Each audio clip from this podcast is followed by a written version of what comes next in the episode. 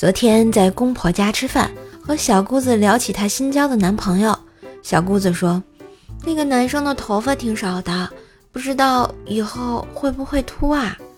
我想都没想就说了一句：“嗨，找对象啊，真的一定要见见对方的爸爸，因为一秃秃一窝呀。”只见老公他爸在一旁摸了摸自己的秃顶，气氛顿时陷入了尴尬。下班回家啊，我老婆捏着芒果干凑到我跟前，示意我张嘴。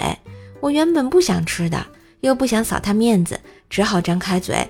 她又让我张大一些，好吧，继续配合她。哦哦，她突然笑了，说：“老公，你有蛀牙，不能吃零食。”说完，芒果干就直接往她嘴里送，转身自己一边吃去了。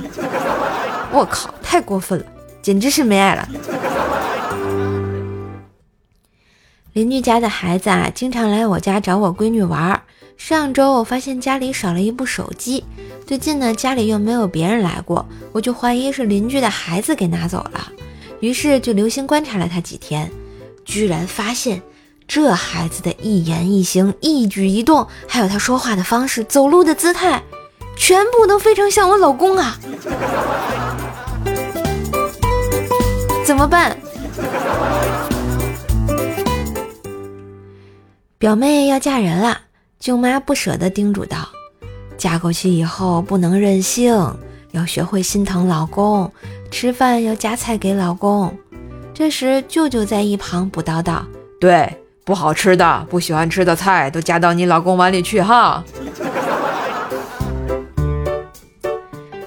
今日份段子就播到这里啦！我是段子搬运工瘦瘦呀，喜欢节目记得随手订阅专辑。点个小赞，给专辑打个五星优质好评哦！新年送红包，打开淘宝搜索“补贴打工人五二零”，京东搜索“虎年快乐三五八”，每天都能领红包哟！点击射手头像，可以在我的主页上店铺来选购年货啦！另外，射手开了新专辑《奏奈讲段子》，是一张天津话的专辑啊，这个每天都有更新，记得来我主页订阅一下哟！